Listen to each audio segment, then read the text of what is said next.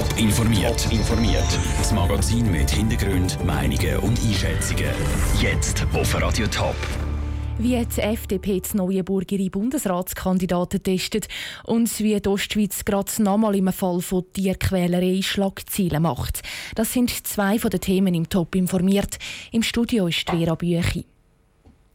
Es sind die entscheidenden Minuten für die Bundesratsanwärter der FDP. Die Fraktion entscheidet nämlich in diesen Minuten, wer es aufs offizielle Bundesratsticket für die Nachfolge vom Außenminister Didier Burkhalter schafft.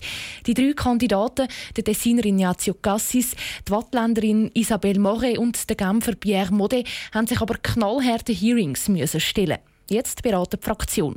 Franziska Boser, du bist in Neuenburg dabei. Das ist alles noch sehr geheimnisvoll, oder?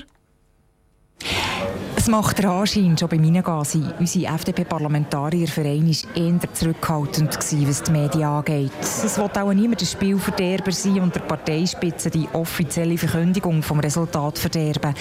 Lang warten müssen wir aber nicht mehr. Irgendwann in der nächsten Stunde sollte es so weit sein, dann wissen wir, wer die heutige Hürde auf dem Weg zum Bundesrat hat genommen. Radio Top berichtet natürlich, sobald der Entscheid draussen ist.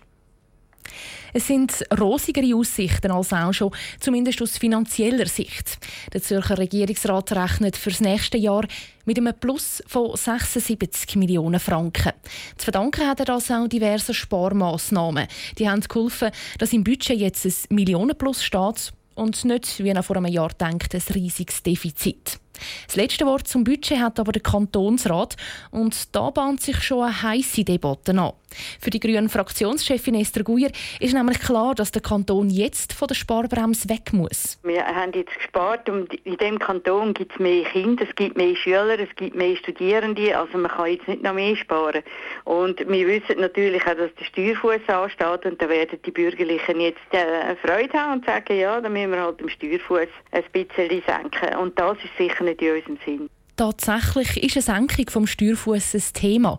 Bei der FDP werde die Forderung jedenfalls geprüft, sagt der Fraktionschef Thomas Vogel. Die Idee von der Steuerfußreduktion ist nur dann überhaupt realistisch, wenn wir aufgrund von der Beurteilung von der Grosswetterlage zum Schluss kommen, da ist ein gewisser Spielraum herum. Aber das ist alles noch auf relativ dönernen Füßen. Der Steuerfuß und eben auch gewisse Sparmaßnahmen dürften also zu reden geben im Zürcher Kantonsrat. Ob im Budget für das nächste Jahr auch nach der Kantonsratsdebatte als Plus steht, ist darum alles andere als sicher. Schon wieder ein Fall von Tierquälerei in der Ostschweiz. Das mal zu Wolfhalden im Kanton Appenzell-Ausserrhoden.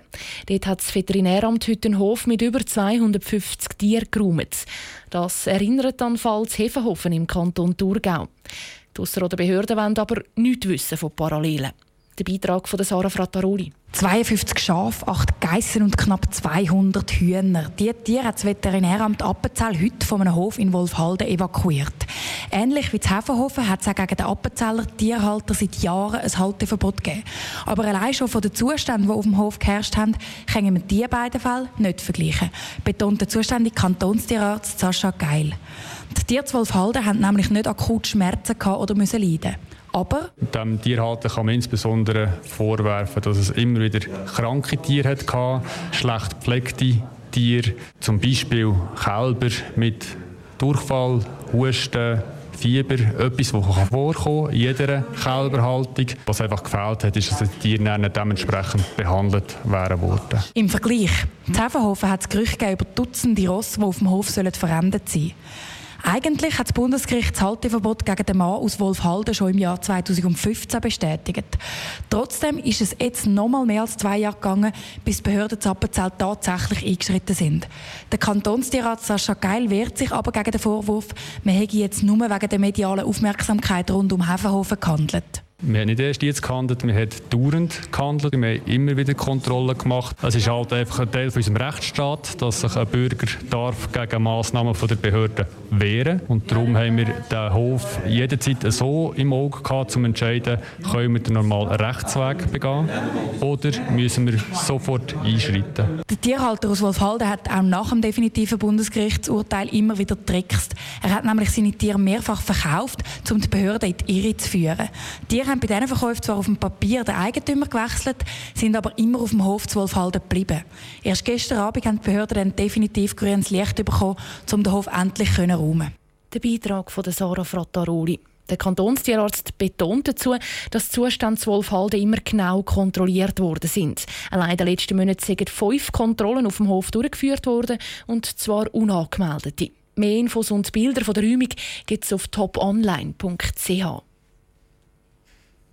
Die Stararchitekten Herzog und Dömeron sind weltweit bekannt. Das Vogelnest zu Peking oder die Elbphilharmonie zu Hamburg sind in ihrem Büro zu Basel geplant worden. Noch gar nichts gesehen gibt es von den beiden Architekten in der Stadt Zürich. Aber das ist schon bald anders. Der Neubau vom Kinderspital Zürich geht voraussichtlich bald los. Bis jetzt war das Projekt blockiert wegen Rekurs. Die sind vom Tisch, freut sich der Martin Vollenwieder, der Präsident der Trägerstiftung. Es ist jetzt wirklich der Tag, wo wir endlich auf die Zielgerade einbügen. Der Tag, wo man das Ziel definitiv sieht und man weiß, man hat noch genug Kraft zum Durchlaufen und das Ziel im ersten Quartal 18 dann eben zu erreichen. Spatenstich soll nämlich nächsten Frühling sein.